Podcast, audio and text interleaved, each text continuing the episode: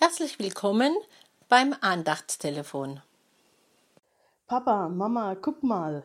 Diesen Satz hört man immer mal wieder von kleinen Kindern. Papa, Mama, guck mal. Und dann muss der Papa oder die Mama genau hinschauen.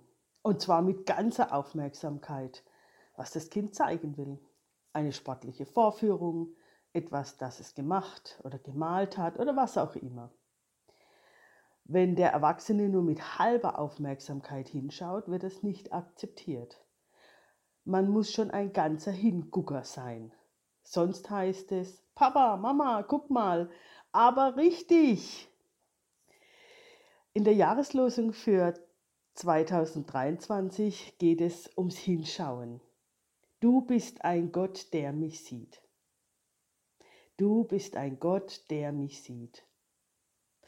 Das ist keine moralische Drohkulisse, kein unbeteiligtes Beobachten und schon gar nicht ein Gaffen oder Glotzen.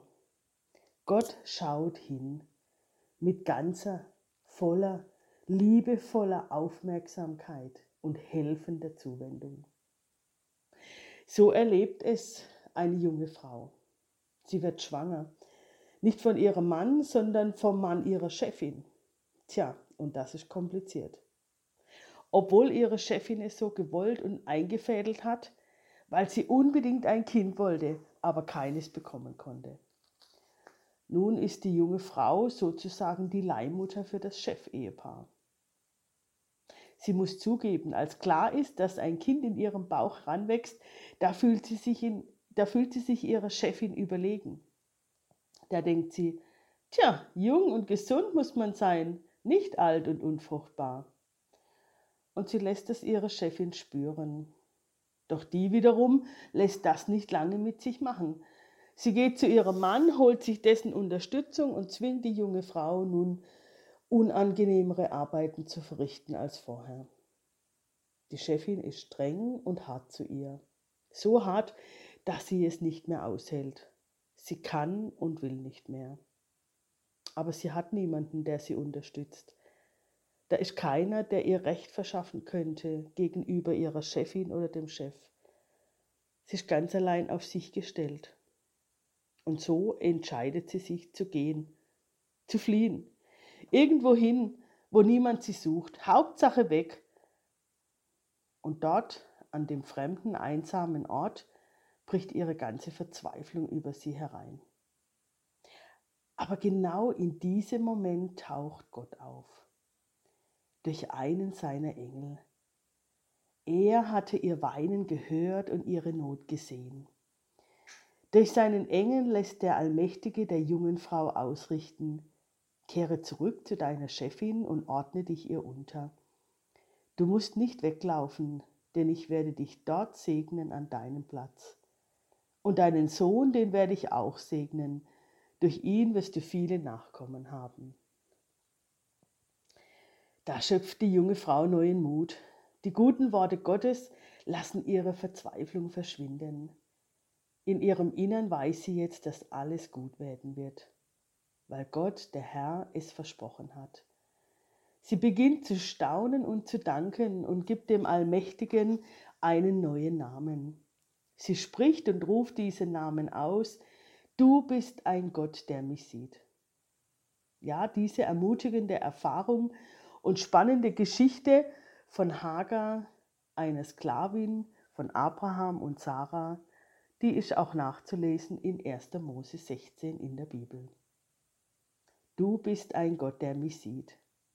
Ja, der dreieinige Gott ist einer, der Acht hat. Auch auf mich, auf mein Leben, auf meine Situation, obwohl ich mir so manchen Schnitzer erlaube, obwohl ich Fehler begangen habe, die ich nicht mehr rückgängig machen kann. Gerade wenn ich in einer hässlichen Lage stecke, wenn ich störrisch oder verzagt bin. Dann wendet er sich nicht von mir ab, sondern schaut mich an. Er sieht mir ins Herz bis auf den Grund. Er durchschaut mich und blickt mich doch mit unglaublicher Freundlichkeit und Liebe an. Dieser Blick verändert alles. Ich kann mich und diese Welt mit seinen Augen sehen.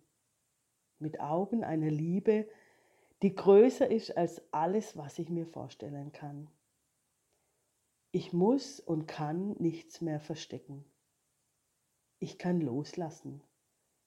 Loslassen, was war, um Vergebung bitten. Und ich kann wagen, was kommt, zuversichtlich weitergehen. In Gottes Blick bin ich deshalb geborgen. Ich lebe von diesem Blick. Wenn er mich ansieht, dann ist er ja schon da bei mir. Und er hat Hilfe und einen Weg für mich. Du bist ein Gott, der mich sieht. Mit diesem Satz grüße ich Sie sehr herzlich und wünsche Ihnen alles Gute und Gottes Segen. Ihre Ute Kollege. Falls Sie noch Fragen oder Anregungen haben, dürfen Sie sich gerne bei Marc Bühner, Telefonnummer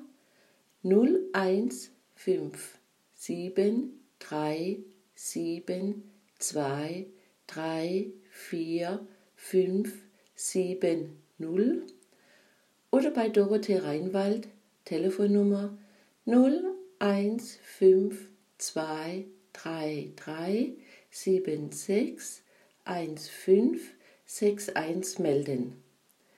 Die nächste neue Andacht hören Sie am kommenden Freitag. Wir vom F4 und der Bezirk des Liebenzeller Gemeinschaftsverband Heilbrunn wünschen Ihnen noch einen gesegneten Tag. Auf Wiederhören!